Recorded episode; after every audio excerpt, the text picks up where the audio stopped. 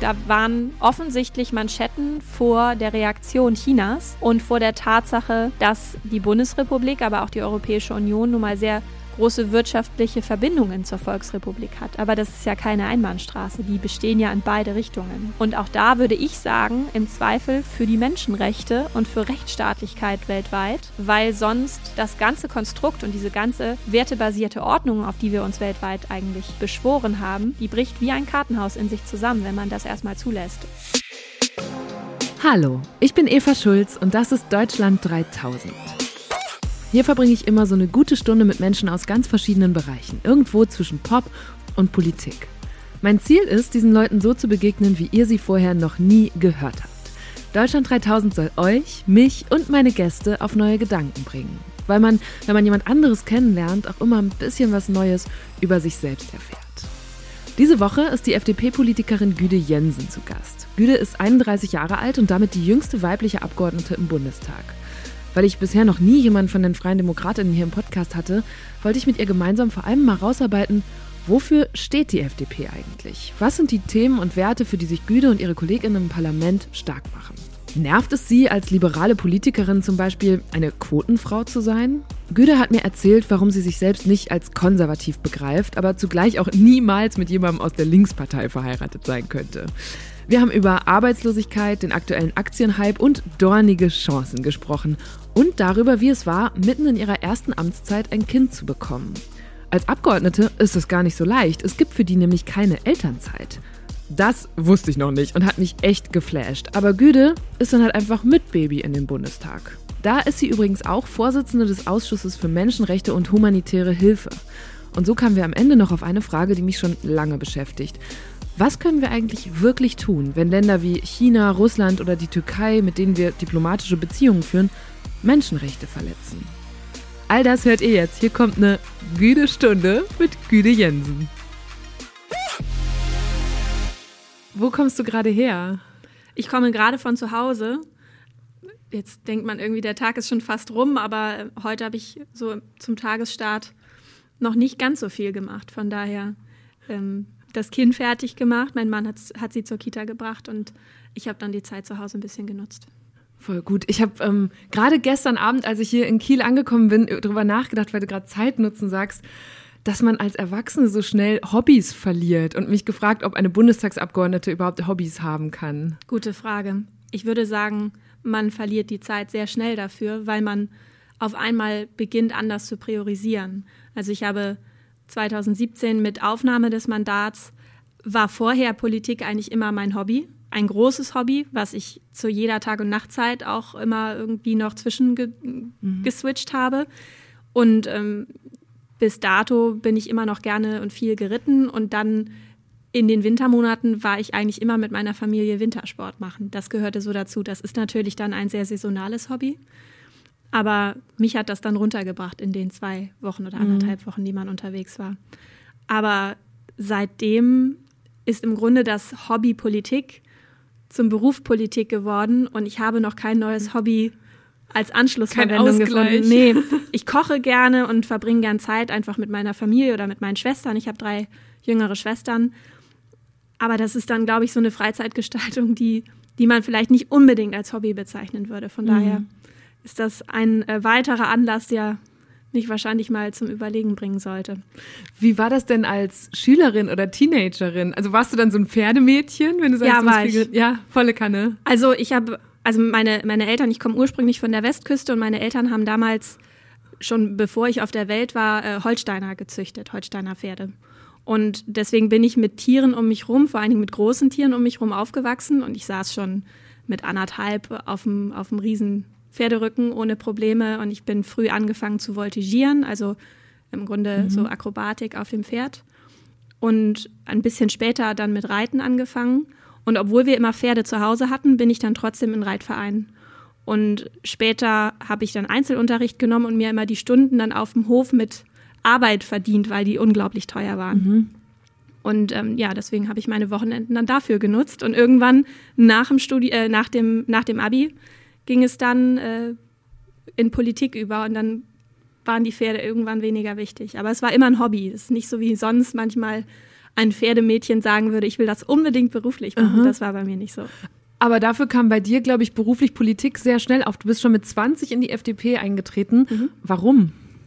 Ich habe angefangen, Englisch und Politik zu studieren und wollte immer was mit Medien machen. Aber ich wusste schon, ich wollte über Politik berichten, mhm. weil ich das Heute-Journal geliebt habe und diese ganzen Reportagen auch aus dem Ausland, teilweise auch aus Krisengebieten und dachte, okay, wie mache ich das am besten? Und mein Vater sagte dann damals ganz platt, ja, google die doch, die das da jetzt machen und dann guckst du, was die gemacht haben und dann passt du das auf dich an. Und da kam eben bei raus, viele haben Politikwissenschaft studiert. Das war aber nur der erste Schritt und ich habe relativ schnell im ersten Semester gemerkt, okay, um zu verstehen oder um, um über Politik berichten zu können, muss ich verstehen, wie es läuft. Und da hilft mir das Studium nur bedingt. Mhm. Und deswegen habe ich zwei E-Mails geschrieben und das war eher Ausschlussverfahren, muss ich gestehen. Ich habe eine an die Hochschulvertretung der Union, mhm. der CDU hier in Kiel. Und dann habe ich eine E-Mail an die jungen Liberalen, die ich so im Internet gefunden hatte. Am 01.01.2010 als Neujahrsvorsatz. Ich bin da immer sehr streng mit Neujahrsvorsätzen. Also gleich, gleich angegangen. Und von den Julis habe ich sofort eine Antwort bekommen von einer ganz netten Landesgeschäftsführerin hier damals. Und die, die Hochschulvertretung hat sich nicht gemeldet. Ich sage aber auch immer dazu, sowas passiert, das passiert jedem. Und ja, aber deswegen, das heißt, die Union hat vielleicht ein politisches Talent an die FDP verloren. Vielleicht, aber vielleicht wäre ich auch nicht eingetreten. Mhm. Weil so im Nachhinein betrachtet muss ich schon sagen, dass das Mindset, so das Menschenbild hinter den Freien Demokraten oder auch den jungen Liberalen, bei denen ich gestartet bin, das passt eindeutig. Und da bin ich zwar im Prozess überzeugt worden, aber sehr, sehr schnell überzeugt gewesen, dass das die Art und Weise ist, wie ich auch denke. Nicht so sehr, dass man die, die Leute von Anfang an alle toll fand, sondern es ging eher darum, wie diskutiert wurde und dass diskutiert wurde. Und das sehe ich bei der Union oder auch bei der Jungen Union nicht unbedingt als ich gesehen habe, dass du so jung schon damit angefangen hast, auch super engagiert bei den Julis warst, ich konnte halt nicht anders als sofort zu überlegen, was war dein dornige Chancenmoment? Oh Gott. Weil ne, es gibt dieses Video von Christian Lindner, wo man ihn schon ganz jung sieht und eigentlich von da schon sagen kann, ja, also wenn eine Partei, dann FDP. Das Video, das im Zuge des letzten Bundestagswahlkampfs vor ein paar Jahren viral ging, war eigentlich ein Fernsehbeitrag der Deutschen Welle von 1997. Da war Lindner 18 und ging noch zur Schule, aber gab sich zugleich als aalglatter Businessman. Dante hat so formuliert, der eine wartet, dass die Zeit sich wandelt, der andere packt sie an und handelt. Unsere Maxime, ran an die Arbeit, Arbeit bewältigen, Probleme sind nur dornige Chancen. Im Gegensatz zu Lindner trägt Güde gerade keinen schlecht sitzenden Anzug, sondern Jeans, T-Shirt und so einen lässigen Blazer. Vom Style her hätte ich also gar nicht direkt auf FDP getippt. Da sind das Klischee ja eher so Perlenohrringe und Polohemden. Aber wie war das wohl früher? Könnte man dir das auch ansehen damals? Nee, gar nicht. Also ich habe immer, ich habe das immer gestartet oder ich bin da reingegangen, eben mit dem Hintergrundwissen, ich wollte gerne verstehen, wie Prozesse funktionieren. Und natürlich macht man das dann in einer Jugendorganisation oder eben in einer Partei, wo man auch weiß, okay, da, da habe ich zumindest eine große Übereinstimmung mhm. mit bestimmten Werten, mit Einstellungen. Ich würde nicht sagen, dass ich 100 Prozent Übereinstimmung mit FDP-Werten, mit Programmatik habe. Das ist aber, glaube ich, auch sehr, sehr schwer zu finden, weil dann müsste man seine eigene Partei gegründet haben und die Programmatik immer genau auf, auch auf seine Einstellungen anpassen. Und deswegen sollte man das ein bisschen im Hinterkopf behalten. Ansonsten hatte ich so einen Moment, wenn überhaupt, dann eher spät. Also wüsste jetzt gar, ich, ich müsste echt überlegen, was Aber es jetzt du musst schon grinsen gerade. Irgendwas ja, weil, ist dir ja, gerade im Kopf. Nee, weil ich, also ich überlege gerade, was es sein könnte. Ich habe vielleicht nicht ein dorniger Chancenmoment, ich musste lachen, weil, weil, da, weil diese, dieser Satz von Christian Lindner so nachhaltig war und der ja erst vor kurzem rauf, mhm. rausgekommen ist und vorher, er hat es ja schon vor Ewigkeiten gesagt, deswegen muss ich lachen. Mhm ich bin damals für den Landesvorstand der Jungen Liberalen hier in Schleswig-Holstein angetreten, ohne Hintergedanken, dass wenn es nicht klappt, dass es irgendwie jetzt total schwierig wäre dann für mich, sondern einfach, weil ich dachte, ja, also Wettbewerb ist ja nicht schlimm und ich kann ja einfach mal versuchen, was die Leute da so sagen. Und am Ende bin ich im ersten Wahlgang, hatte ich Stimmengleichheit mit einer anderen Kandidatin. Dann wird normalerweise nach Satzung nochmal gewählt. Da hatten wir wieder Stimmengleichheit. Mhm. Und dann sagt die Satzung der Jungen Liberalen, beim dritten Mal entscheidet das Los. Und ähm, dann fiel das Los auf mich. Und es hätte genauso gut anders ausgehen können. Und wer weiß, ich, ich würde sagen, das war vielleicht der Moment, der entschieden hat, dass ich da weitermache im Landesvorstand und dann auch schnell Verantwortung übernehmen durfte. Und wenn das Los nicht auf mich gefallen wäre, dann wäre ich woanders Vielleicht jetzt. Ganz woanders. Wo auch immer. Ja. Dein Mann sitzt auch für die FDP im Schleswig-Holsteinischen Landtag. Mhm. Kannst du dir vorstellen, mit jemandem verheiratet zu sein, der, ich weiß nicht, in der Linken oder in der SPD ist? Nee. Also wir haben uns tatsächlich bei den Jungliberalen kennengelernt und meine Eltern sagten damals immer, ja, vielleicht lernst du da jemanden kennen. Und da habe ich immer gesagt, auf gar keinen Fall. Wie kommt ihr da drauf? Ich mache das, um weiterzukommen. Ich mache das nicht, um irgendwie einen Freund zu finden. Gut, jetzt kam es anders. Aber ich würde schon sagen, dass wir beide Personen sind, die nicht unbedingt die Lebenseinstellung komplett 180 Grad gedreht zusammenfinden lassen würden. Also ähm, mit jemandem von der SPD vielleicht, aber auch da würde ich, glaube ich, sehr viel mehr streiten. Wir streiten uns auch inhaltlich, mhm. aber eher um kleinere Dinge, um Ansätze und nicht so sehr um die großen Fragen. Bei Linken, ähm, also bei mir würde das nicht gehen, weiß ich ganz sicher. Interessant. Wie würdest du denn die Werte oder so den Kern der FDP in einem Satz zusammenfassen?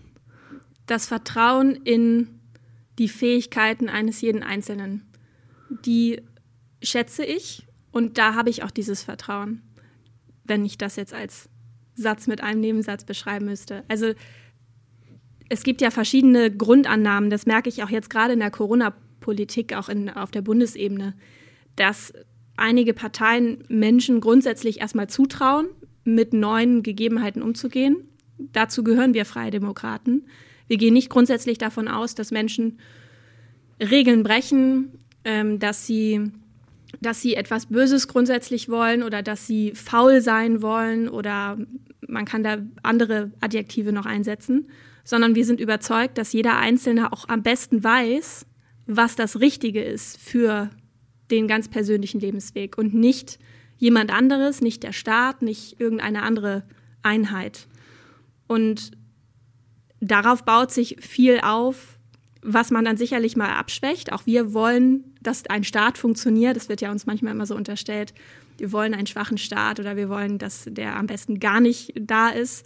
Das stimmt so nicht. Und gerade Corona zeigt ja auch, dass es einen funktionierenden Staat mit Rahmenbedingungen braucht, wo die Bildung funktioniert, mhm. wo eine Infrastruktur da ist, sowohl digital als auch analog, wo eine Regierung auch Verantwortung übernimmt und arbeitet und Fehler aber auch anpasst. Und an der einen oder anderen Stelle würde ich sagen, funktioniert es gerade nicht. Und das heißt nicht automatisch, dass wir einen starken Staat rufen, aber einen, der Verantwortung übernimmt und wie gesagt auch, ähm, auch stetig an sich arbeitet. Und den Eindruck habe ich momentan nicht. Und deswegen fühle ich mich gerade in der Corona-Zeit bei den Liberalen genau richtig aufgehoben. Nicht in jeder einzelnen Mühe einer mhm. Programmatik, mhm. aber ich glaube, das geht jeder Person so, die da Mitglied ist. Ich finde dieses, dieses Grundprinzip von, wie hast du es jetzt gerade gesagt, jetzt hänge ich gerade noch bei Corona, dass jeder äh, und jede es von selbst schaffen kann, sozusagen. Mhm. Ne? Ich habe das auch, bei mir an der Uni gab es auch recht viele junge Liberale und damals habe ich gedacht, ja, das macht irgendwie total Sinn. Mhm. Und jetzt, jetzt in der Vorbereitung habe ich nochmal drüber nachgedacht, wie mir damals dann, ne, ich ging so von mir selber aus. Ich hatte irgendwie immer gute Noten in der Schule und dann hatte ich mich an dieser Uni beworben und bin da hingekommen und habe gedacht, ja, das habe ich ja alles geleistet und deswegen habe ich das auch bekommen und deswegen konnte ich in dem Moment nachvollziehen, dass man sagt, ja, okay, jeder kann es hier schaffen, aber mir ist dann auch mehr und mehr klar geworden, dass ich halt Startvoraussetzungen hatte, die es mir viel leichter gemacht haben, Stimmt. mit meiner Leistung an diese Punkte zu kommen. Und das andere von ganz anderen Punkten viel weiter hinten, wenn man das so mhm. bildlich, gibt es ja mhm. manchmal so Videos im Internet, äh, starten, weil sie, keine Ahnung, äh, nicht Muttersprache Deutsch haben mhm. oder dass der Haushalt zu Hause nicht so viel Geld hat oder weil sie auf irgendeine Weise äh, anders diskriminiert werden, sogar von außen. Ähm, wie geht das dann damit zusammen? Eigentlich sehr gut, weil wir ja gerade auch in Deutschland merken, dass es sehr, wie du sagst, auf das Elternhaus ankommt, ob man gute oder eher nicht so gute Voraussetzungen mhm. hat, seinen persönlichen Lebensweg zu gehen. Und wir sagen als, als Liberale, das darf eigentlich nicht sein. Es darf nicht sein, dass es davon abhängt, ob man eine andere Sprache als Deutsch als Muttersprache gesprochen hat. Ich würde sagen, ganz persönlich auch, das ist eher ein Vorteil, weil man sofort in einer Gesellschaft, jetzt in, in Deutschland, die, die, ich sag mal, im öffentlichen Raum sehr doch dann muttersprachlich Deutsch ähm, ähm, gesprochen wird, ja sofort mit mindestens einer weiteren Sprache konfrontiert wird. Und die, und die, die meisten Kinder ja auch in der, auch in der Grundschule dann eher vielleicht schon ihren Eltern helfen bei Übersetzungen. Das, das sehen wir auch hier in Kiel. Ich komme, ich wohne auf der, auf der Ostseite, also ähm, direkt hinter Garden, da ist das gang und gäbe. Und ich finde es auch überhaupt nicht schlimm, wenn es da ein Little, Little Antalya gibt, wo, mhm. wo übrigens der, der Kaffee auch deutlich besser ist als irgendwie in, in anderen Läden. Aber was nicht sein darf, dass zum Beispiel Kinder aus ähm, so einem Hintergrund auch schon eingeimpft bekommen, dass sie weniger schaffen können oder dass sie weniger Möglichkeiten haben im Leben. Und da ist zum Beispiel jemand wie bei uns Johannes Vogel in der Fraktion, der sagt, Aufstieg ist der wichtigste Weg überhaupt und die wichtigste Frage auch unserer der nächsten Generation, auch für Deutschland. Und das wurde mal positiver gesehen vor einigen Jahrzehnten, als es jetzt der Fall ist. Also dieses fleißig sein und aus meiner Sicht gehört das dazu, wenn man etwas machen möchte. Und ich gehe davon aus, dass jeder für sich einen Weg findet, sein, seine Kraft irgendwo reinzustecken. Das ist für mich Fleiß. Mm, dann kann er oder sie auch genau das bewegen.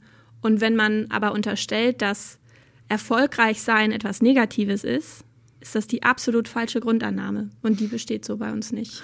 Es gibt ja, also das sind jetzt so zwei Pole, ne? Also ich würde jetzt gar nicht sagen, erfolgreich sein ist was Negatives. Im Gegenteil, aber die Frage ist ja, wie machen wir das dann wirklich für alle möglich? Und da habe ich den Eindruck, dass die FDP zu Recht immer an diesem Bildungsthema ansetzt mhm. und sagt, da, ne, da werden natürlich ganz viel Startvoraussetzungen geschaffen, aber es gibt ja auch später im Leben noch Dinge, die mich zum Beispiel zurückwerfen können. So sei es, du hast gerade gesagt, Scheidung, auf einmal bin ich alleinerziehende Mutter und mhm. habe dadurch viel größere Schwierigkeiten. Oder ich bin vielleicht top ausgebildet, aber krieg dann keinen Job, weil ich den vermeintlich falschen Nachnamen habe, den ein Chef nicht bei mir sehen will. Oder was weiß ich, Schicksalsschläge durch mhm. Krankheit oder so.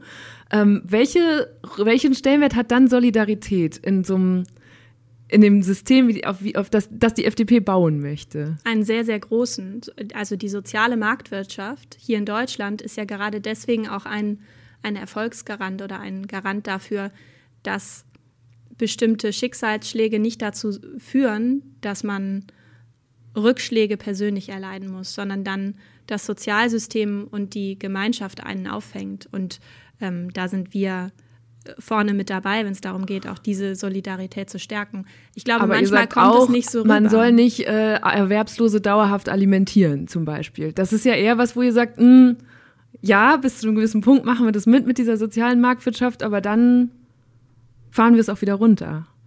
Ich glaube, was damit, also wer das jetzt genau gesagt hat, müsste ich, müsste das ich dann. Das stand 2017 im Wahlprogramm. Ja, aber es, also es geht, glaube ich, eher darum, dass wir damit sagen wollen, jeder sollte die Möglichkeiten bekommen, auch immer wieder daran zu arbeiten, einen neuen Anlauf starten zu können, ohne, ähm, ohne die Möglichkeit, ohne sozusagen sich selber zurückzusetzen und zu sagen, das, das passt schon so für mich. Und ich glaube auch, dass jemand zufriedener ist, wenn wenn er oder sie Möglichkeiten hat, für sich selber etwas zu schaffen und das auch zu erwirtschaften, nenne ich das Wort jetzt mal, man kann auch sagen, einfach ja, zu schaffen ähm, und zu erarbeiten und niemand gerne auf die Hilfe dauerhaft von außen angewiesen ist.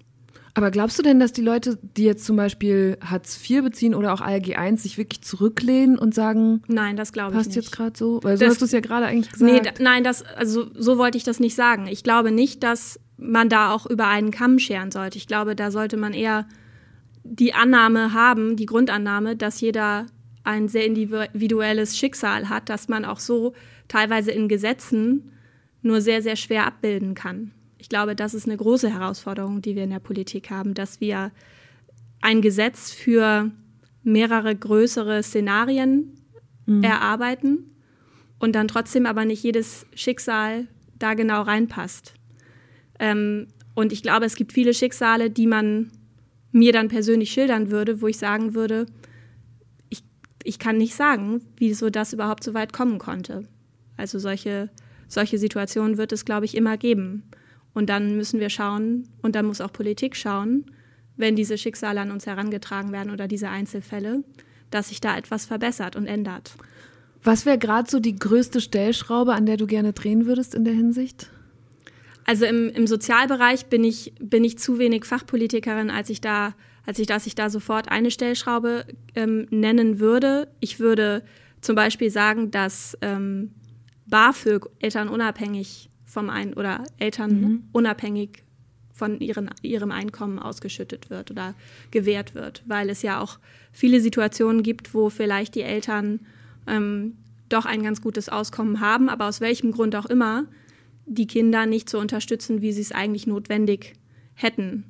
Und dann, ähm, glaube ich, ist es für Kinder sehr, sehr schwierig, sofort den Weg der Klage zu wählen. Ich würde das ja. zumindest so auch nicht wählen. Ja. Und ähm, wenn dann BAföG unabhängig vom Elternhaus kommt, dann ist das eine andere Grundlage, wo dann auch vielleicht Kinder nicht mit einer entfremdeten Familie widersprechen müssten über etwas, was dann ihren persönlichen Lebensweg bedarf mhm. oder betrifft. Das wäre eine Stellschraube, die wir schon lange fordern mhm. und wo ich hoffe, dass es vielleicht auch im nächsten Koalitionsvertrag steht. Hm, also als die größte Stellschraube, um soziale Gerechtigkeit in Deutschland herzustellen, hätte ich das BAföG jetzt nicht betrachtet. Aber für die FDP ist das tatsächlich eine wichtige Forderung. Ihre Wählerinnen und Wähler sind nämlich im Vergleich zu anderen Parteien tendenziell jünger und höher gebildet. Sowieso wird die FDP gerne als Interessen- oder Klientelpartei bezeichnet, die sich an bestimmte Gruppen wendet und nicht, wie zum Beispiel die Volkspartei CDU, explizit versucht, die breite Masse in Deutschland anzusprechen. Zu dieser Klientel zählen zum Beispiel auch Unternehmerinnen und Selbstständige, die sich mit dem starken Wirtschaftsfokus der FDP identifizieren können.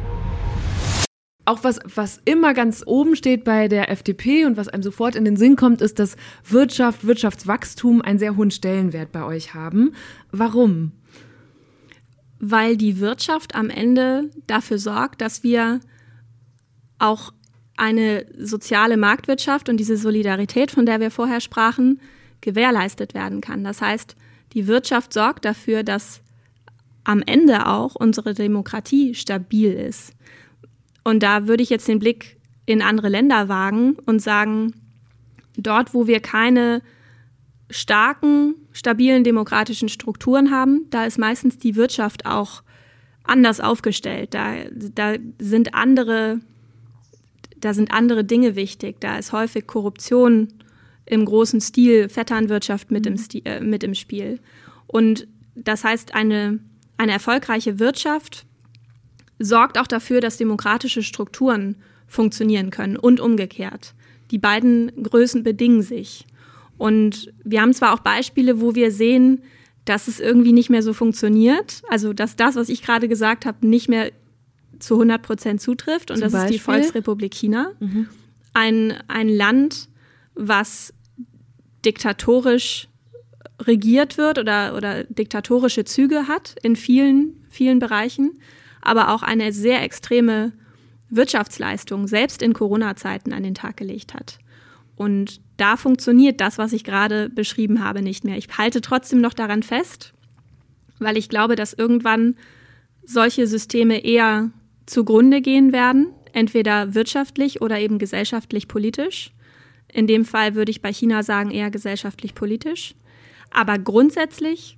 Also du meinst, dass die Menschen in einer Wirtschaft, wo es ihnen auch immer besser geht, immer mehr Menschen in China äh, haben ein größeres Einkommen, dass sie dann irgendwann aufbegehren gegen das politische System? Oder? Ich glaube zumindest, dass sie Fragen stellen werden, weil je, je erfolgreicher jemand, je wirtschaftlich solventer mhm. ähm, jemand eine Person ist. Und in China sind das in den letzten Jahren 200 Millionen Menschen, die aus der Armut herausgekommen sind. Damit brüstet sich auch die kommunistische Parteiführung immer sehr.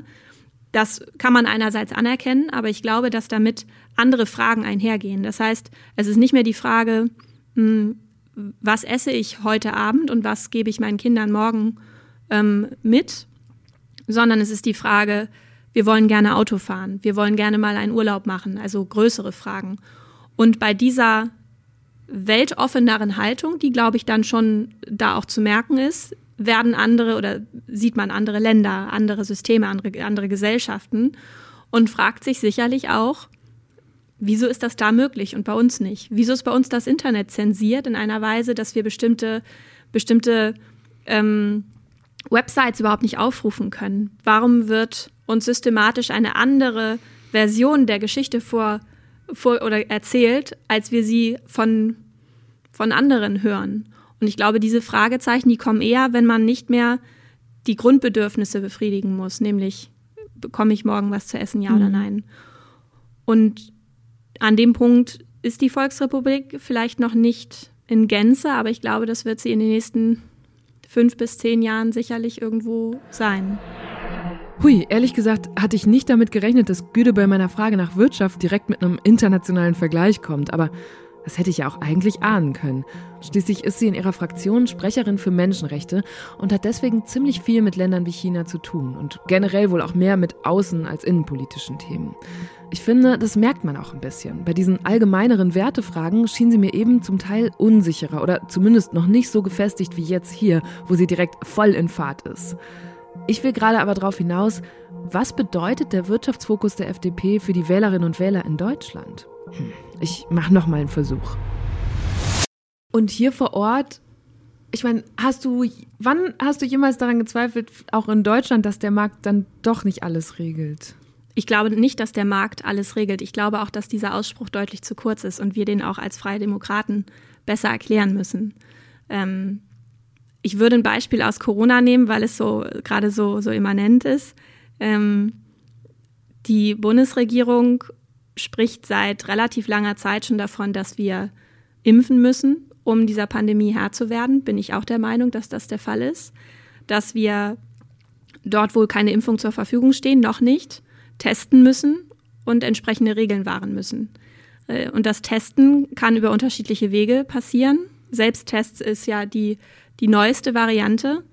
Wenn man davon immer nur spricht, aber es am Ende nicht hinbekommt, politisch, staatlich, aber dann die Discounter auf einmal diese Tests verkaufen, ähm, dann würde ich sagen, ist das, und das haben einige von, von uns dann auch ähm, in, in der FDP äh, ja, verkündet und getwittert und alles Mögliche gesagt, hier seht ihr Markt 1, mhm. Start 0. Ja gut, da, da ist es ein klassisches Beispiel.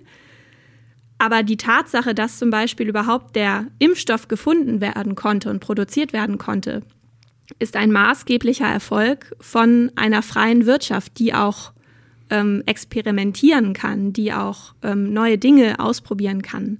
Noch nie gab es oder es gab noch nie einen mRNA-Impfstoff mhm. so auf diese Weise. Und auch da lässt sich, finde ich, ganz schön zeigen, dass das ähm, mit, mit Frau Türeci und Herrn Shahin zwei Menschen geschafft haben, maßgeblich zumindest, da war ja auch ein großes Team hinter, die vielleicht nicht den klassischen ähm, den klassischen deutschen Hintergrund haben, aber mit einer hervorragenden Ausbildung, auch mit, mit tollen Spendengebern oder, oder Investi Investitionspartnern, wie Sie ja auch selber sagen, dafür gesorgt haben, in der freien Marktwirtschaft, dass ein solcher Impfstoff auf den Weg kommt. Und manchmal sollte man mehr Vertrauen eben in diese Schaffenskraft haben, die nicht staatlich gelenkt ist, sondern die einfach entsteht, weil Leute zusammenkommen und eine Idee haben und die weiterentwickeln, ähm, als wir das momentan vielleicht auf der Bundesregierungsseite sehen. Hm, also ganz so schwarz-weiß ist es gerade im Fall BioNTech eigentlich nicht. Güde hat zwar recht, das ist ein Privatunternehmen und keines, das staatlich gelenkt wird, aber staatlich gefördert wurde es jetzt in der Pandemie schon, mit satten 375 Millionen Euro für die Impfstoffentwicklung und Produktion. In der freien Gesundheitswirtschaft dauern Entwicklung und Zulassung eines Impfstoffs normalerweise mehrere Jahre und sind mit hohen finanziellen Risiken verbunden. Die klinischen Studien zum Beispiel, in denen die neuen Mittel an mehreren tausend Leuten getestet werden, sind in der Durchführung unheimlich teuer und viele Impfstoffe fallen da auch durch. Dann muss so ein Hersteller genau abwägen, ob er sich weitere Tests überhaupt leisten kann oder ob er die Forschung lieber einstellt, weil sie sich nicht rentiert.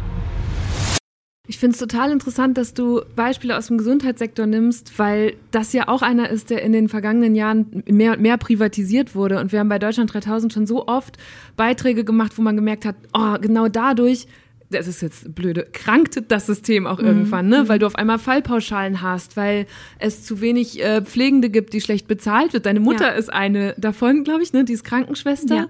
Ja. Ähm, und da, also da hätte ich jetzt eigentlich gedacht, boah, ist das nicht eher das Gegenbeispiel? Also, meine ganz persönliche Meinung, und da muss ich zumindest vorweg schicken, ich bin keine Gesundheitsexpertin. Das mhm. heißt, der Gesundheitsbereich ist ein System der politisch sehr, sehr ähm, anstrengend ist, beziehungsweise wo man auch wirklich Fach Fachexpertise haben muss, weil die Systeme sehr, sehr äh, viele kleine Details haben und auch Detailwissen voraussetzen. Also das nur gesagt haben, ich bin nicht der Meinung, dass wir im Gesundheitsbereich alles privatisieren sollten und dass alles am Ende nur Geld kosten muss, damit ein System rentabel ist. Ähm, meine Mutter ist Krankenschwester, genau. Und Wählt die, die FDP? ist Sie wählt FDP. Sie, ich weiß nicht, ob sie immer FDP gewählt hat. Sie hat das, glaube ich, auch ein bisschen davon abhängig gemacht, was gerade in dem Moment für sie passte. Aber ich gehe davon aus, dass sie Weil jetzt ganz, bei der so Wahl viel, so beliebt würde. ist die Partei jetzt, glaube ich, in dem Berufssektor nicht, oder? Das würde ich nicht sagen. Also hier in Schleswig-Holstein alleine hat die FDP gerade maßgeblich dafür gesorgt, dass eine Pflegekammer, die gegründet wurde, ähm, wo wir uns damals auch nicht genügend dagegen gesträubt haben aus meiner Sicht. Eine Pflegekammer soll eine Vertretung sein für die Pflegenden. Mhm. Sie kann aber zum Beispiel keine Tarifverhandlungen führen. Aus meiner Sicht ein großes Problem, ähm, weil da krankt es ja häufig dran, im wahrsten Sinne, um dein Wort zu benutzen. Ähm, und wir haben jetzt dafür gesorgt im Landtag, dass diese Pflegekammer eine Urabstimmung durchführen kann und das auch mit politischem Druck hinterlegt. Und mit 91,7 Prozent haben sich diejenigen, die sich an der Abstimmung beteiligt haben, gegen diese oder gegen ihre Berufsvertretung ausgesprochen, weil sie ihren Job nicht macht. Und das hat schon gezeigt, dass die Pflegekräfte wussten, okay, wer steht da eigentlich hinter wem? Und wir standen hinter den Pflegekräften und nicht hinter der Kammer, die am Ende aus meiner Sicht eher Geld gekostet hat, als dass sie, dass sie tatsächlich ihren Job erfüllt hat, nämlich die Belange der Pflegenden ähm, zu gewährleisten und auch zu artikulieren, weil es gibt Pflichtbeiträge, die Pflegende zahlen mussten. Mhm. Und wenn man dann dafür aber am Ende nichts bekommt, sondern vielleicht sogar eher noch Steine in den Weg gelegt bekommt, halte ich das für schwierig. Aber ein Gesundheitssystem, glaube ich, kann nicht funktionieren, wenn man rein auf, auf Pauschalen, auf ähm, das muss auch sich rentieren. Ich weiß, dass Geräte, die aktuell gehalten und ähm, auch, auch die zertifiziert sind und die gepflegt werden müssen, dass das unheimlich viel Geld kostet und dass Ärztinnen und Ärzte, auch Pflegekräfte viel Geld in ihre Ausbildung gesteckt haben und dass es am Ende um den Menschen geht, unser wertvollstes Gut. Aber es darf nicht dazu führen, dass man Operationen nur noch durchführt, weil sie eben viel, ähm, viel Geld einbringen und dann an der Pflege spart, da wo man das vielleicht nicht sofort sieht, wenn ähm, mhm. das gespart wird. Das, das halte ich nicht für den richtigen Weg. Und ich glaube, da brauchen wir einen Mittelweg. Das ist sehr, sehr häufig so, aber in dem Fall, glaube ich, ist es, ist es wichtig. Aber ich bin nicht die Expertin dafür, aber ich glaube, dass, dass mir da doch auch viele in der FDP zustimmen würden, dass das nicht das Nonplusultra ist. Jetzt, äh, ich, überlege gerade, weil jetzt könnte man mit so vielen verschiedenen Dingen weitermachen. Ähm, aber ich mache mal mit entweder oder weiter, weil ich Angst habe, dass mir die sonst hinten rüberfallen. Gibt es aber immer bei Deutschland 3000. Mhm. Äh, Frühaufsteherin oder Nachteule? Frühaufsteherin. Rucksack oder Rollkoffer? Rucksack. Krabbenbrötchen oder Currywurst? Krabbenbrötchen, definitiv. Das kam, das kam sehr ja. schnell. Ähm, was ist schlimmer, ein Schreibtisch voller Krümel oder Schweißflecken bei einer Bundestagsrede? Ein Schreibtisch voller Krümel. Ich glaube, das Definitiv. würden wenige andere Abgeordnete so beantworten, ne? ja. aber das ist so ein richtiger Spleen von dir. Also ich wische überall rüber und ich räume alle Krümel immer ab. Ich weiß nicht, woran es liegt. Ich habe es schon als Kind gemacht. Okay. Das Krümelmonster Güde Jensen. Nee, eben nicht. Ich bin sozusagen der Anti-Krümelmonster-Beheber, ja. Keine Ahnung warum. Lieber acht Stunden mit Heiko Maas am Flughafen festsitzen oder acht Stunden mit Andreas Steuer, Scheuer im Stau stehen? Mit Heiko Maas am Flughafen festsitzen, weil er da nicht weg kann und ich ihn tatsächlich mal Dinge fragen kann, die er mir sonst nicht beantwortet. Mhm. Vielleicht. Du bist gar nicht immer so zufrieden mit seiner Arbeit. Ne? Ich war noch nie zufrieden, um ehrlich zu sein. Hm. Also ich bin auch mit Andreas Scheuer nicht zufrieden, aber ich kenne da andere Leute, die gerne oder die lieber mit ihm im Stau stünden, um ihn nochmal zu grillen. ich würde den Minister Maß nehmen. Ähm, konservativ oder progressiv? Progressiv. Das finde ich interessant, weil zuletzt, wenn es die Diskussion um Jamaika zum Beispiel gab, kam aus eurer Partei, aber auch zum Beispiel aus der Union immer so, ja, äh, wir brauchen die FDP, damit uns die konservative Seite, also um das Gewicht zu halten. Und jetzt sagst du progressiv. Also ich würde die FDP nicht als konservative Partei abbuchen. Überhaupt nicht. Also in Gesellschaftsfragen sind wir sehr progressiv. Wenn man natürlich die wirtschaftliche Debatte anschaut, sind wir vielleicht auf eine Art und Weise konservativ einzustufen, als dass wir sagen, wir können nicht immer nur Geld rausschleudern und keiner fragt danach, wer zahlt es. Mhm. Aber auch da finde ich es sehr kurz gedacht. Von daher progressiv, ich bleibe dabei. Okay, ich habe noch eine richtig wahrscheinlich kurz gedachte Frage, aber sie muss raus. Wovon hast du mehr, Polohemden oder Perlenohrringe? Ich habe ein paar Perlenohrringe. Polohemden habe ich nicht. Kein einziges? Nee. Ich überlege gerade, weil ich bin extra noch Instagram so durchgescrollt, um zu gucken, ob Also ich mag Kragen, ja. aber ich trage dann meistens eine Bluse oder so. Aber so ein Polo, so ein klassisches habe ich nicht. Okay. ähm, und Geld aufs Sparkonto oder in Aktien investieren? Sowohl als auch. Wobei ich gestehen muss, ich habe mein Sparkonto ganz klassisch habe ich aufgelöst und ich habe jetzt ein Depot. Mhm. Aber auch da habe ich nicht alles in Aktien liegen.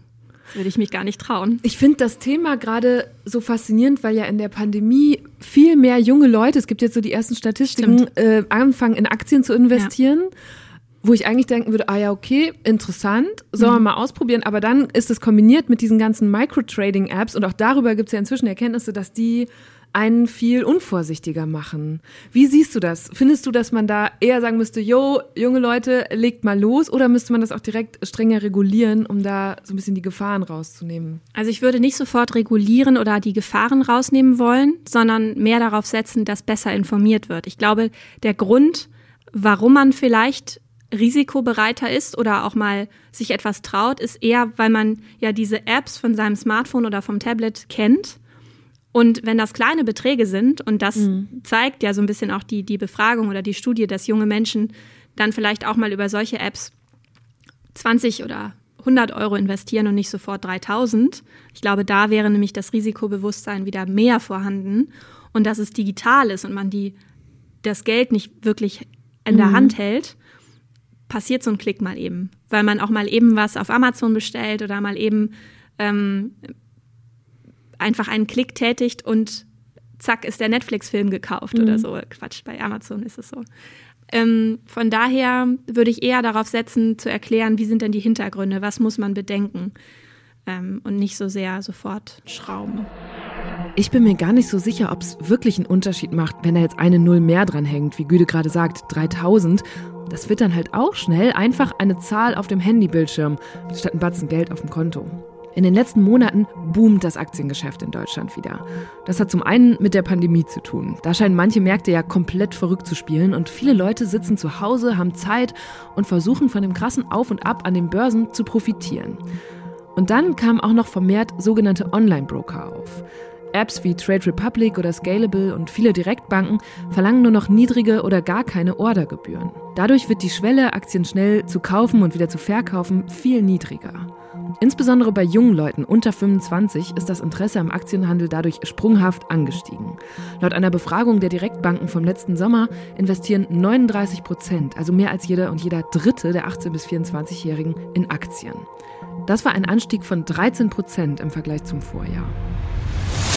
Ich glaube, dass es aber in der Pandemie vor allem auch daran lag, dass man an anderen Ecken und Enden viel gespart hat, dass Urlaube nicht stattfinden konnten, dass man wesentlich weniger konsumiert hat in einer Form, die man sonst vielleicht dann auch eher mal mhm. auf dem Sparkonto oder auf dem Konto oder im, ähm, im Portemonnaie gespürt hat und vielleicht deswegen auch dachte, naja, dann kann ich das jetzt ja mal auf diese andere Art und Weise ähm, ja. versuchen. Wobei ich auch nicht überzeugt bin, dass alle jetzt mir in, in, meinem Alter oder in unserem Alter sagen würden, ich habe gespart in der Pandemie. Ich glaube eher, dass viel, viel mehr auswärts bestellt wurde dass auch viel mehr ähm, Lieferservices genutzt wurden, als sie vielleicht vorher genutzt wurden.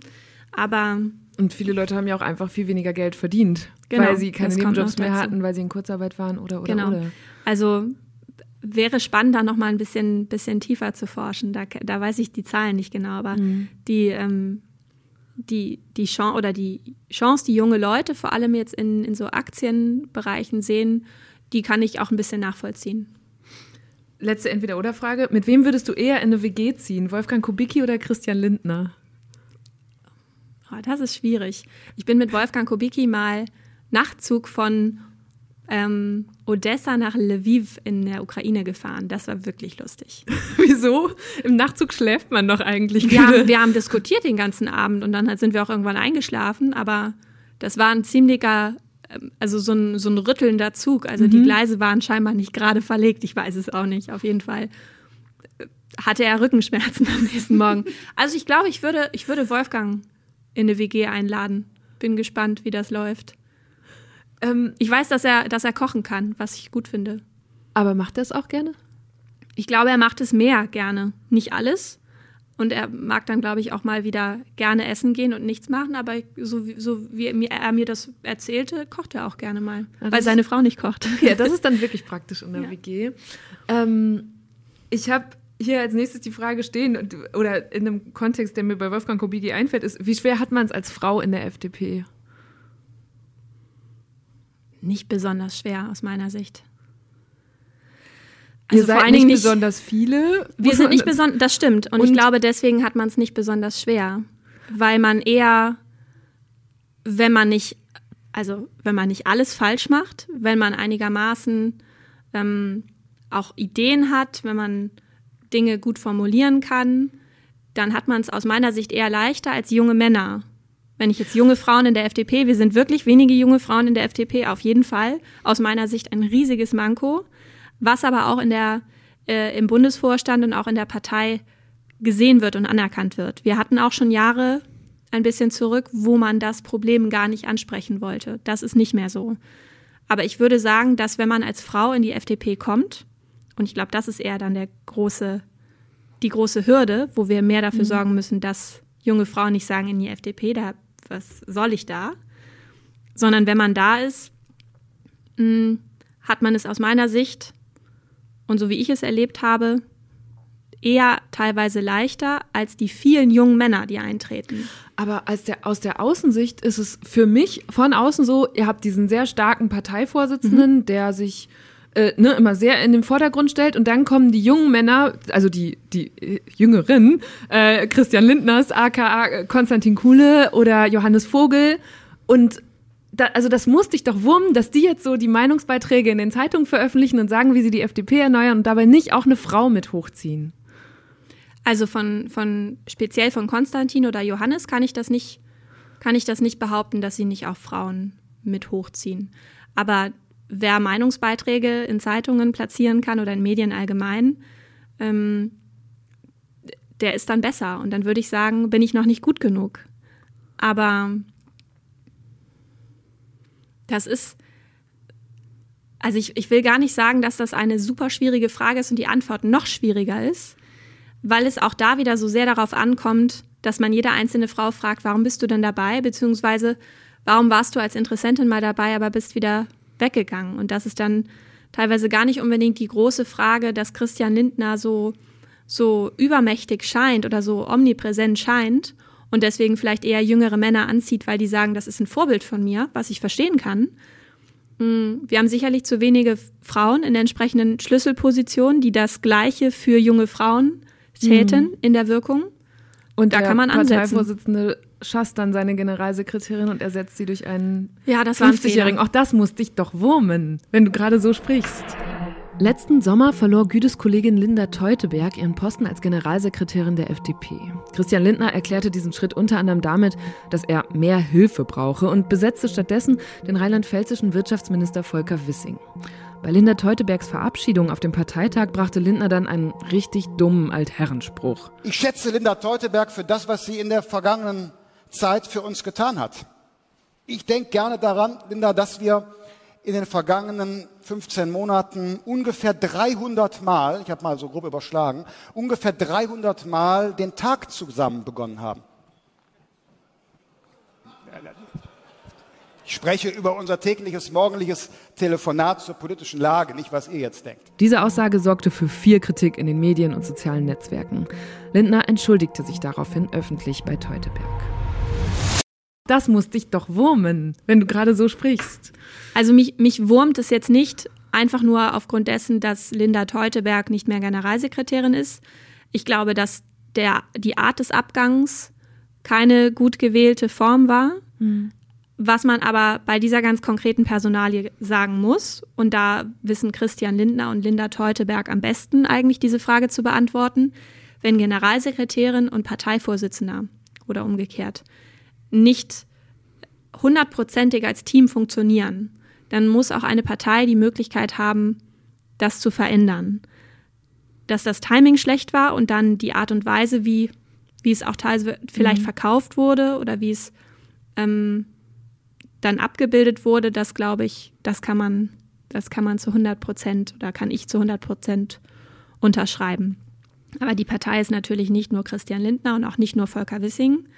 Wir haben da auch andere, auch tolle Frauen, auch in der Bundestagsfraktion oder in den Landesparlamenten.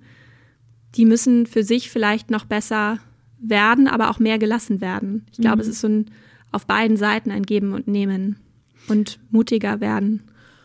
Du hast 2017, als du äh, im Wahlkampf warst und dann in den Bundestag gekommen äh, bist, äh, das hast du rückblickend bezeichnet als, ja, da war ich eine Quotenfrau. Als weißer Mann, Güde, wärst du, hast du da gesagt, nicht in der Position, in der du heute bist.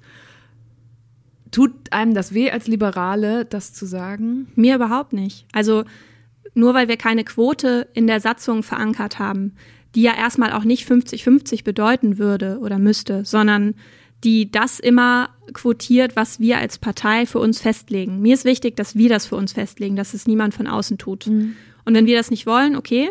Ähm, ich diskutiere gerne über alles. Willst du das denn? Ich kann mir vorstellen, darüber zu sprechen, wenn wir merken, dass andere Mechanismen nicht, nicht funktionieren. Und derzeit merken wir, dass andere Mechanismen nicht unbedingt funktionieren. Mhm. Das war jetzt so richtig klassisches Politikerinnen-Sprech, wo Guido quasi Ja sagt, aber ohne Ja zu sagen. Denn für diese Position ist sie innerhalb ihrer Partei, übrigens auch bei Frauen, zum Teil stark umstritten. Viele FDPler sehen eine Quote als Aushebelung des für Liberale so wichtigen Leistungsprinzips, dass also der oder die Beste gewinnt und als Einschränkung der unternehmerischen Freiheit. Die FDP spricht sich für Vielfalt aus, will aber das Unternehmen frei entscheiden können, wie hoch der Frauenanteil in ihren Teams sein soll. Nur mit Freiwilligkeit hat das bisher halt nicht besonders gut geklappt. Das sehen wir fast überall in der deutschen Wirtschaft, aber auch in der FDP selbst. Nur gut ein Fünftel ihrer Mitglieder ist weiblich. Deshalb hat die Partei vor zwei Jahren beschlossen, dass die einzelnen Landesverbände und auch der Bundesverband sich jetzt individuelle Ziele setzen sollen, um ihren Frauenanteil zu steigern. Auch Güde hatte sich dafür stark gemacht. Liberale scheuen scheinbar die Quotendiskussion, nur die Diskussion darüber, wie der Teufel das Weihwasser. Ja. Und das, ist, das verstehe ich ganz persönlich nicht. Und ich habe kein Problem zu sagen, am, wann war das? 20. Mai 2017 wurde ich auf Platz 4 gewählt, weil ich eine junge Frau bin. Und das ist ja auch überhaupt nicht schlimm. Andere werden für andere Qualitäten ge gewählt. Ich war zu dem Zeitpunkt nicht in der Lage, meiner Partei zu sagen, ich habe schon 15 Jahre Erfahrung in hier und in da. Das heißt, ich habe Vorschussvertrauen bekommen, was ich dann natürlich auch, das habe ich mir selber zumindest immer auch so gesetzt, die, die, diese Aufgabe, dann auch ähm, verarbeiten muss und auch beweisen muss, dass das Vertrauen gerechtfertigt war. Ich glaube, das habe ich ganz gut hinbekommen. Ähm, aber ich finde es überhaupt nicht schlimm zu sagen, ich bin da gewählt worden, weil es vielleicht optisch passte und ich meine jetzt nicht hübsch oder nicht hübsch. Ich mhm. meine, weil ich vielleicht eine junge Frau war und nicht unbedingt ein weiterer mittelalter Mann. Ähm, da sollten wir auch, glaube ich, nicht so tun, als sei das nicht ein, ein Kriterium gewesen. Und sei es nur, dass der Wunsch nach einer, einem neuen Kopf vielleicht da war auf Platz 4 in deiner Partei gibt es, glaube ich, auch genügend Frauen, was ich, also ich fand spannend, dann jetzt die verschiedenen Statements nochmal zu lesen, die halt sagen, ja, aber ich will wegen meiner Leistung da hochkommen und nicht, weil ich eine Quotenfrau bin. Ne? Und das wäre dann ja so das klassische FDP-Argument, da ja, ist stimmt. der Leistungsbegriff wieder. Stimmt. Und du hast das ja jetzt gerade eigentlich mal kurz geparkt und gesagt, nee, in diesem Kontext ist es anders. Ich würde nicht sagen, ich habe es geparkt, sondern manchmal zählen auch andere Dinge. Also mir kann niemand erzählen, dass er oder sie ein Wahlplakat sieht und sagt, der sieht so aus, als hätte er richtig was drauf und als wäre der, der das Arbeitstier schlechthin und deswegen wähle ich den. Sondern in der Politik werden Wahlentscheidungen auch nach Sympathie getroffen und nach, nach, nach dem Äußeren in Form von, kann ich mich mit dieser Person identifizieren oder traue ich der Person zu, Verantwortung für etwas zu übernehmen, was am Ende auch mich beeinflusst oder bedingt. Und deswegen ist es aus meiner Sicht viel zu kurz gedacht zu sagen, es kommt nur auf Leistung an. Das tut es nicht in der Politik. Das ist zwar manchmal schade, weil wir haben viele fleißige Kolleginnen und Kollegen, die das aber irgendwie nicht umsetzen können oder nicht auf die Straße kriegen, die da, die, die Botschaft nicht gut formulieren können. Auch das gehört dazu. Und da spielen viele Dinge mit rein, aber nicht nur die Leistung. Ich war auch der Meinung, als ich bei den Julis war, dass das das einzige mhm. Kriterium ist. Das ist aber zu kurz gedacht. Nur das, was ich erlebt habe in den letzten dreieinhalb Jahren Bundestag, würde nicht dazu, dafür sprechen, dass nur Leistung alleine zählt. Und ich glaube, das ist auch nicht schlimm. Das ist bei dir ja auch nochmal ein spannender Fall, der zeigt, äh, also jetzt äh, als Frau im Bundestag, die dann auch noch Mutter wird in ihrer ersten Legislatur. Ähm, und ich fand ganz spannend, du hast bei uns im Fragebogen, da ging es um die Frage, ähm, wobei du anderen gut helfen könntest. Und dann hast du darauf geantwortet und dann steht ganz unten, Ansonsten muss ich gestehen, dass mir momentan in vielen Bereichen sehr geholfen wird, damit ich die Doppelbelastung Mandat und Familie schaffe. Mhm. Und da habe ich ehrlich gesagt gedacht, warum musst du das denn gestehen? Also da war für mich irgendwie schon wieder so, ah ja, das ist dieser Leistungsgedanke, Mist, ich schaffe es hier gerade nicht alleine, was aber ja bei so einer Belastung und Herausforderung völlig normal ist und gar nicht schlimm. Tatsächlich habe ich bei der Frage in dem Fragebogen, die, der zur Vorbereitung so ein bisschen ja. diente, nicht ad hoc darauf antworten können, wem ich in der letzten Zeit geholfen habe. Das fand ich ganz schlimm von mir, weil ich mich eigentlich als sehr hilfsbereiten Menschen bezeichnen würde.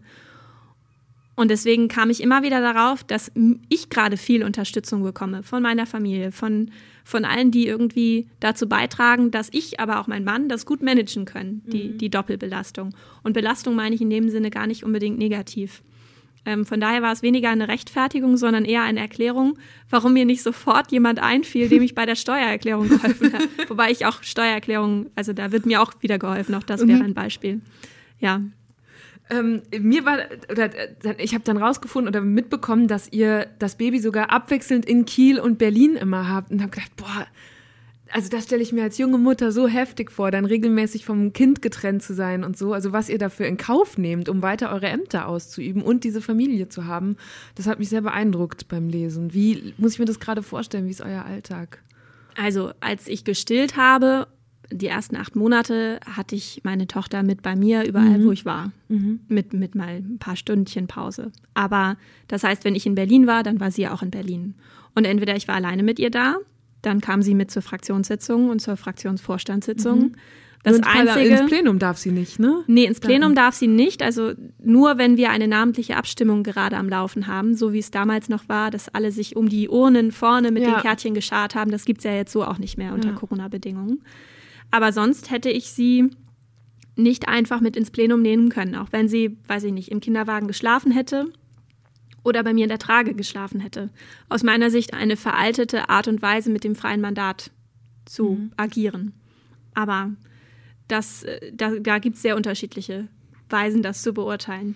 Und jetzt ist sie in der Kita seit letztem Jahr im Sommer, findet es wunderbar. Und das wiederum macht einen natürlich ruhiger. Also ich weiß, sie ist da super betreut und ich kann in der Zeit, wo sie betreut ist, das abarbeiten und das schaffen, was ich mir an dem Tag vorgenommen habe, da kommt auch mal was dazwischen, die ist auch mal krank und dann muss sie abgeholt werden und dann mhm.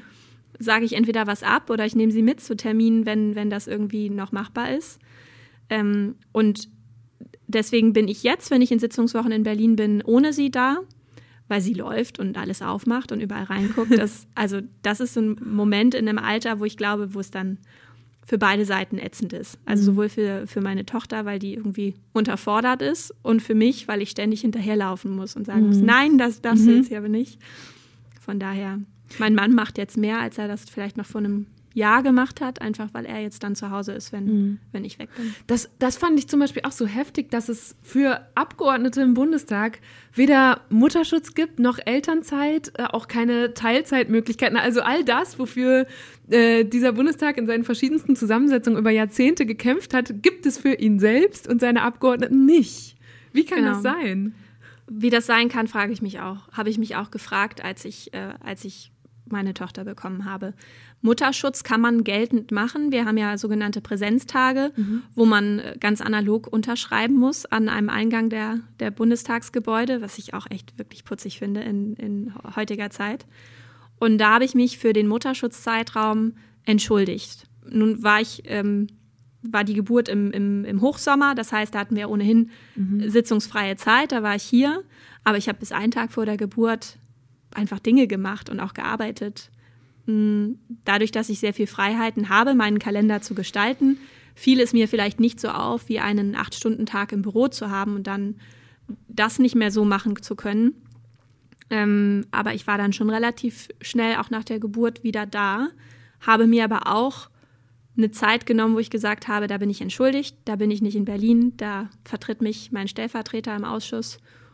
Und der von der AfD war, ja, glaube ich, ne? war ja, wahrscheinlich ja. auch nicht in deinem Sinne. Ist er immer noch, aber ich, ich habe es ganz gut ähm, strukturiert bekommen auf, und reduziert bekommen auf diesen kleinen Beitrag. Und mhm. der Ausschuss ähm, hat, hat das ertragen und freute sich dann, als ich wieder da war. Von daher war alles gut. Aber das heißt ja auch, also ich denke gerade drüber nach, dass das natürlich wieder eine Konsequenz hat für Diversität im Bundestag, Stimmt. wenn jetzt uns junge Frauen zuhören, die sagen, sie wollen eigentlich in die Politik gehen, aber dummerweise in der Zeit, in der sie auch Mütter werden wollen und dann merken, oh, ich, das wird ganz schön tough. Und ne, also das ist beeindruckend, wie du das gerade managst. Aber auch, auch die Vorstellung, dass dann ja, oder ich weiß nicht, wie das aus Fraktionssicht ist, dann bist du ein paar Wochen, in deinem Fall waren es ja, glaube ich, nur weg und dann wird ja, du kannst ja auch nicht sagen, ich gebe dann meine Stimme aus der Ferne ab oder so. Oder die verfällt dann für die Fraktion bei Abstimmung. Oder wie muss ich mir das vorstellen? Man kann, es gibt genau. keine Vertretung, keinen Nachfolger, den du auf deinen Sitz äh, in der Fraktion setzen kannst in der Zeit.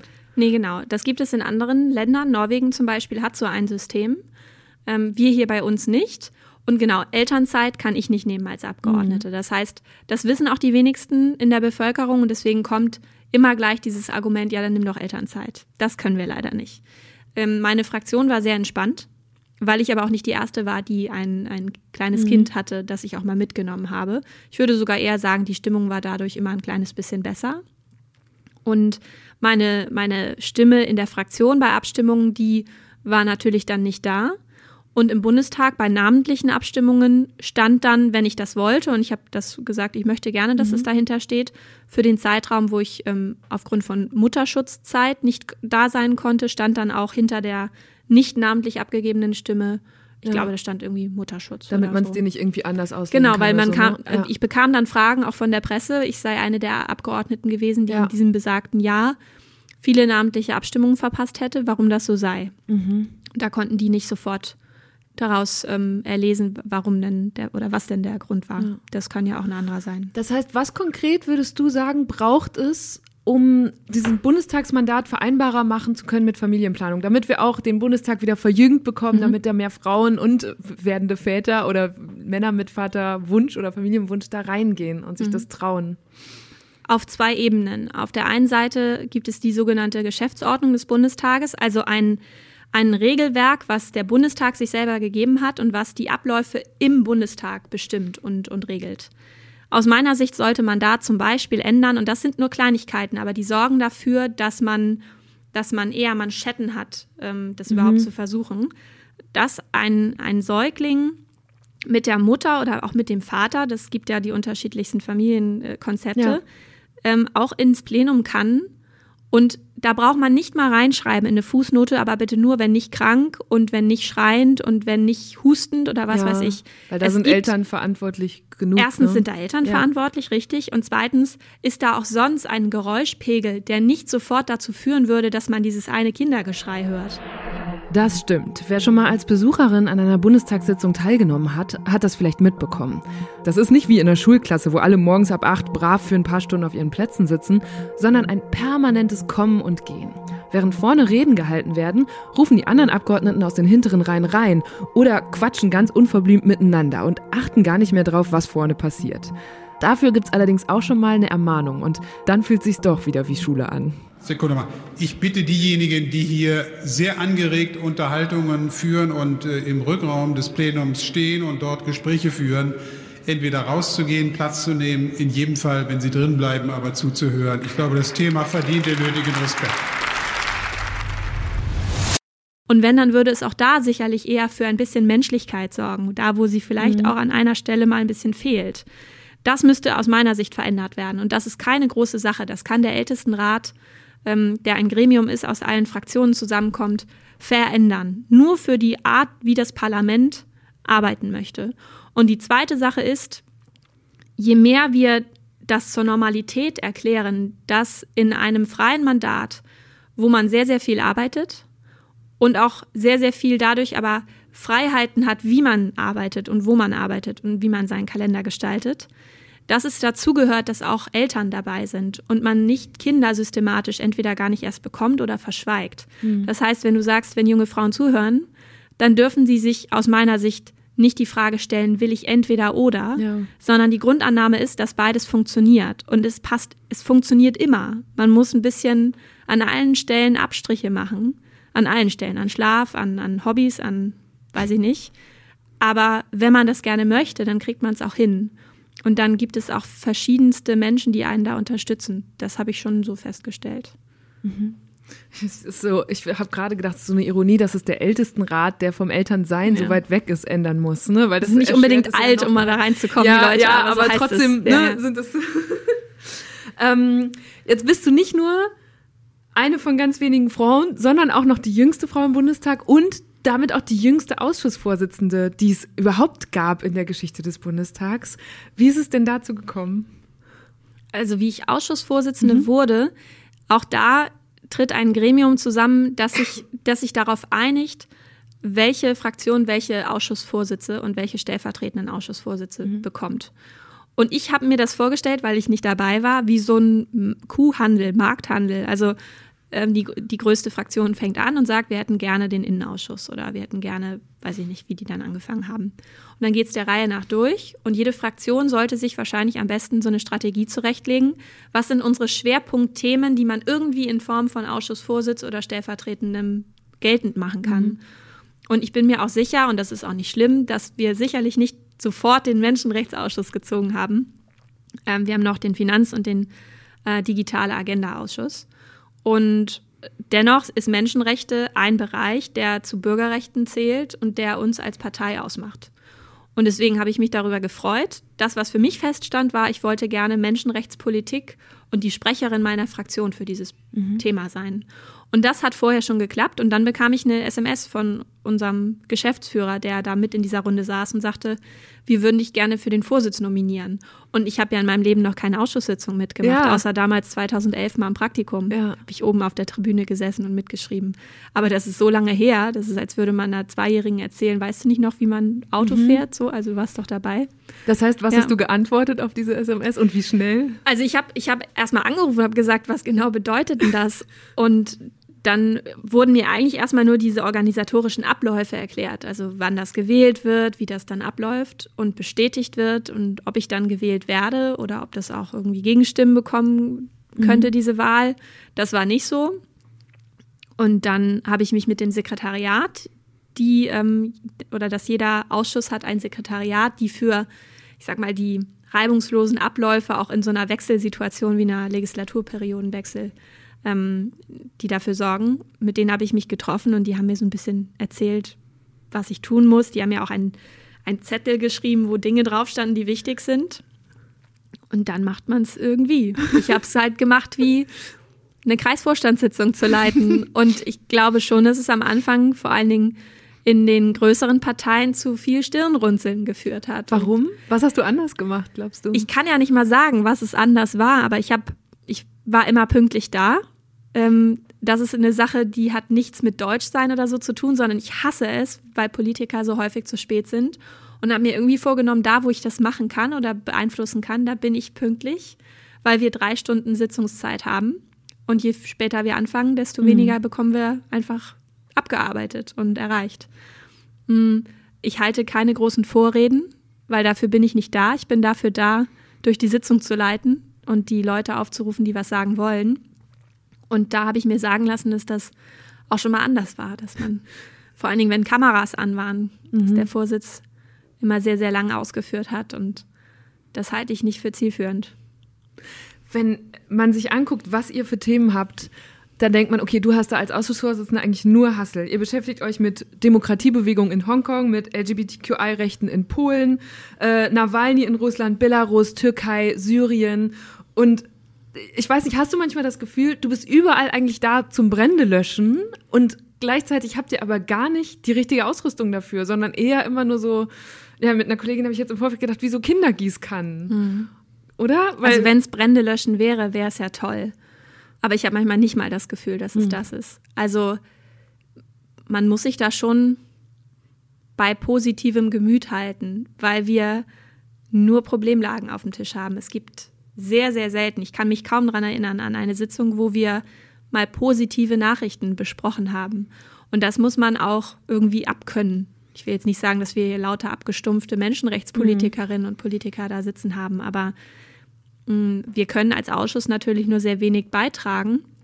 Aber wir jeweils als einzelne Abgeordnete, auch ich als einzelne Abgeordnete, kann meine Position, in der ich bin, dafür nutzen, Aufmerksamkeit für bestimmte Dinge zu schaffen. Und wir, wir haben ja auch in den letzten Wochen viel über, über, über Interessensvertretung und Lobbyismus mhm. in Berlin diskutiert.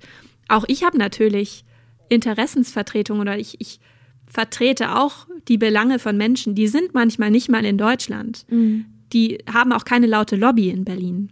Aber die sind genauso wichtig, auch im Bundestag besprochen zu werden. Und sei es nur, dass die belarussische Bevölkerung sehr wohl mitbekommt, wenn wir in, im Bundestag über, über ihre Situation sprechen und über das, was wir tun können. Das sind nicht immer sofort Dinge, die sich verändern. Deswegen braucht man manchmal einen sehr langen Atem. Aber Dinge verändern sich. Und wenn man nicht für Demokratie streitet oder für Menschenrechte und für Rechtsstaatlichkeit, dann muss man sich nicht wundern, dass sie irgendwann auch nicht mehr als wichtig angesehen werden. Und ich glaube, das ist so das, was uns auch im Ausschuss größtenteils eint.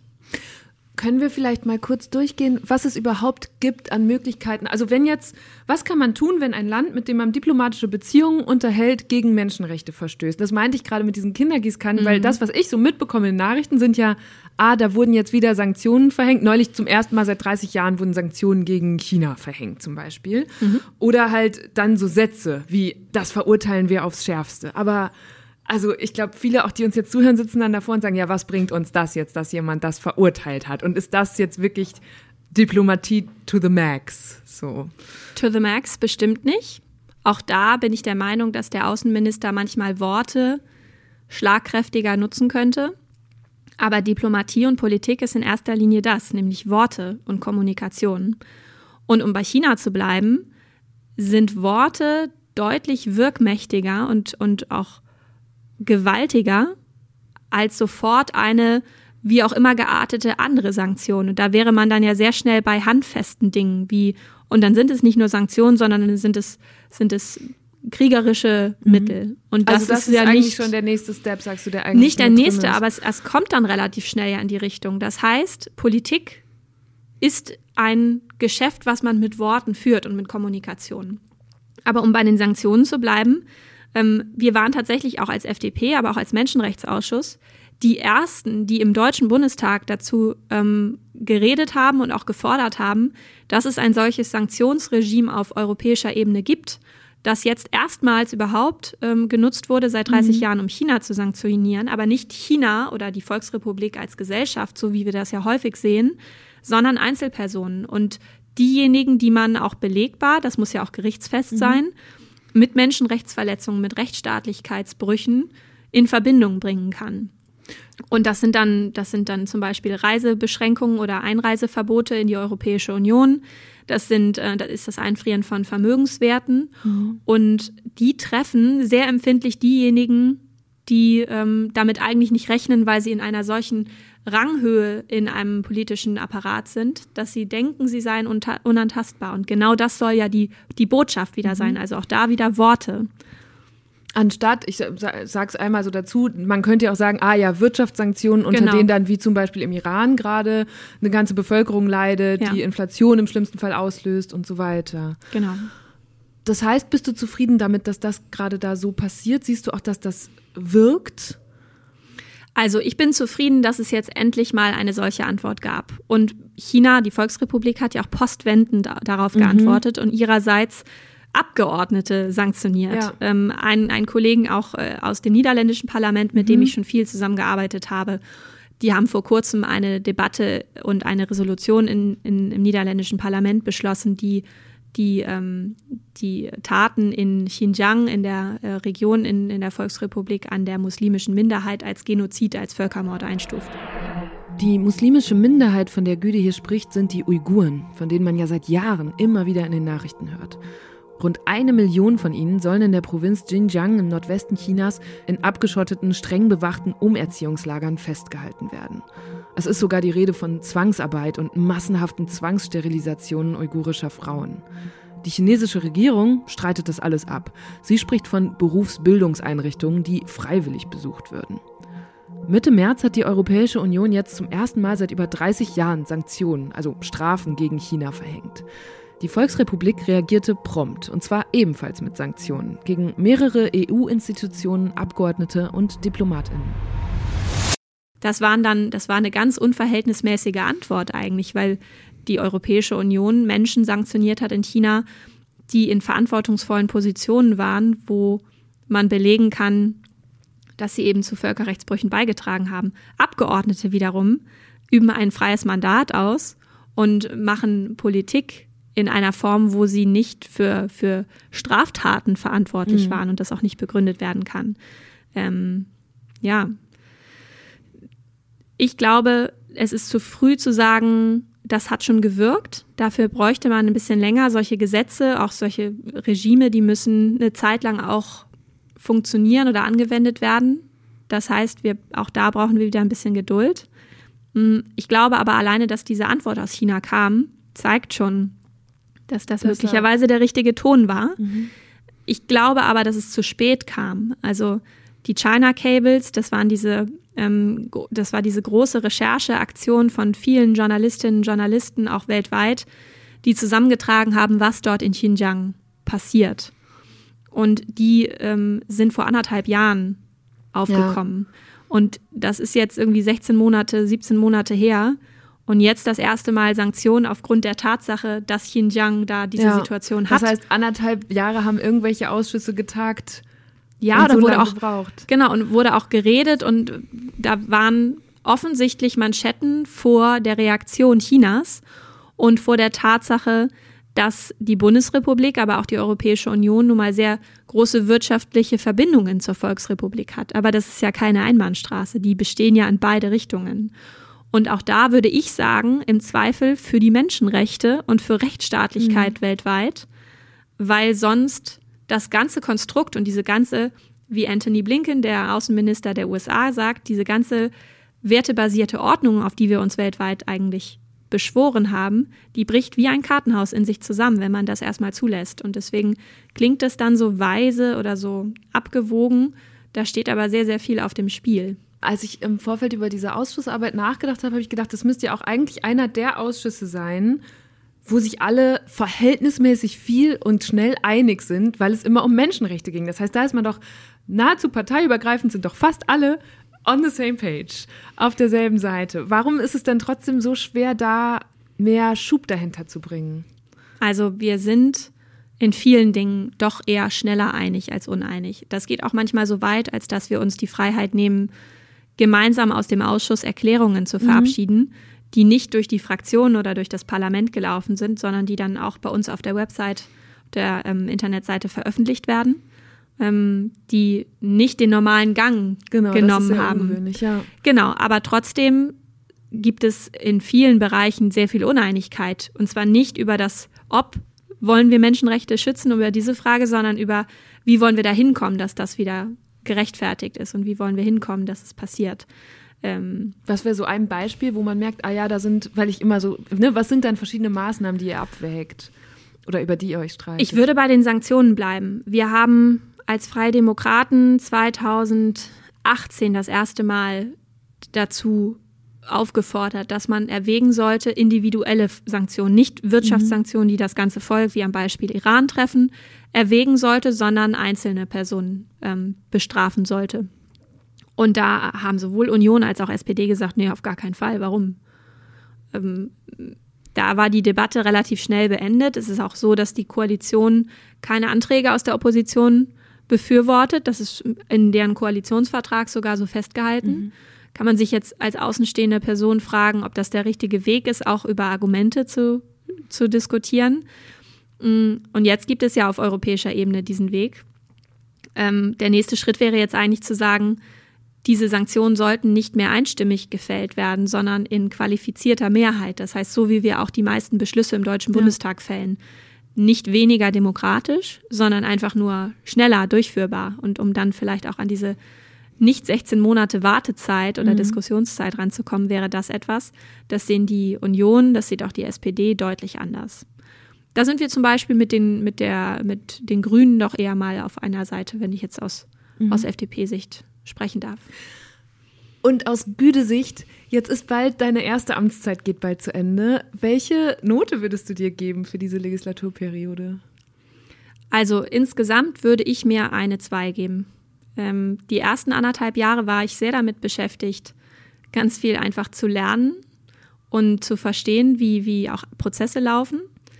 Und so die letzten zwei Jahre habe ich auch, ich will mal sagen, die PS auf die Straße gekriegt. Da haben wir viele Anträge geschrieben ähm, und eben auch nicht zuletzt auch dazu geführt oder die nicht, nicht zuletzt dazu, dafür gesorgt, dass der Sanktionsmechanismus auf EU-Ebene kam, weil wir irgendwann auch einfach genervt haben, muss man gestehen, und vielleicht auch ein bisschen Druck erzeugt haben.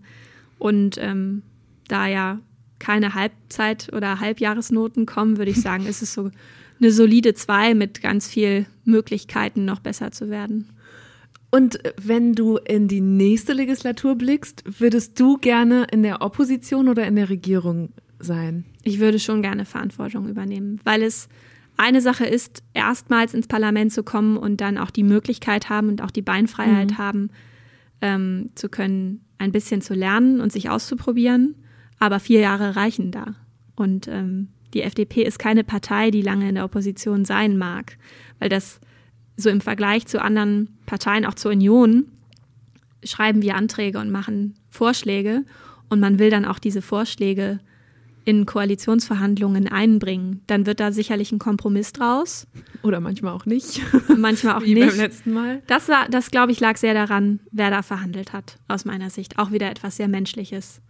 Ähm, das heißt, du möchtest gerne mitverhandeln, falls es jetzt nochmal dazu kommt. Also sicherlich, also es gibt so das Kernteam, die sitzen dann bei den großen Dingern zusammen, aber im Bereich Außen- und Menschenrechtspolitik würde ich mir zutrauen, auch mitverhandeln zu können, weil ich meine Gesprächspartner alle kenne und wir uns auch verstehen und dass da nicht nur darum geht, dass man dem jeweils anderen eins ausfischt. Okay, dann bin ich sehr gespannt. Ein paar Monate müssen wir noch abwarten, aber dann sehen wir wahrscheinlich zum Ende des Jahres, ob du das machen wirst oder nicht. Ich bin gespannt. Danke für diese gute Stunde. Danke auch, das ist schon um. ja. Das war sehr kurzweilig. Das war eine gute Stunde mit Güde Jensen. Ich hatte mir ja vorgenommen, ein bisschen rauszuarbeiten, was so die wichtigsten Prinzipien und Werte der FDP sind. Und ich glaube, davon konnte man auch einen guten Eindruck gewinnen. Wir kamen zum Beispiel ja immer wieder auf Eigenverantwortung und Leistung zu sprechen. Da gab es so ein paar Sätze, die mir auch echt im Kopf geblieben sind. Als es zum Beispiel um Gütes männliche Kollegen ging, die in der Öffentlichkeit verhältnismäßig viel von sich reden machen und sie nur meinte, dann bin ich noch nicht gut genug. Zugleich fand ich interessant, dass sie auch immer mal wieder deutlich gemacht hat, wo sie nicht mit der Parteilinie übereinstimmt. Das fand ich gut. Es war für mich ein Zeichen, dass sie wirklich der Sache wegen Politik macht und nicht bloß, um sich in ihrer Organisation irgendwie hochzudienen. Ich hatte ja schon mehrere junge Politikerinnen und Politiker hier zu Gast und frage mich immer, ob das eigentlich irgendwann kippt und man, um in gewisse Ämter und Machtpositionen zu kommen, die eigenen Themen und Ideale hinten anstellen muss. Auf Instagram haben wir übrigens noch ein bisschen weiter geredet, und zwar zum Thema Nebeneinkünfte von Abgeordneten. Da wurde ja in den letzten Wochen schon viel zu diskutiert und Güde hat eine sehr eindeutige Position. Also schaut doch vielleicht auch da mal vorbei und abonniert unseren Kanal, um keine Folge von Deutschland 3000 mehr zu verpassen. Ich bin Eva Schulz. Ihr findet mich und Deutschland 3000 auf Instagram, Facebook und überall, wo es Podcasts gibt. Jeden zweiten Mittwoch kommt eine neue gute Stunde. Also, bis bald. Macht's gut. Deutschland 3000 ist ein Podcast von 1Live, Bremen Next, Das Ding, Fritz vom RBB, MDR Sputnik, Enjoy, Puls, UFM, Unser Ding und Funk.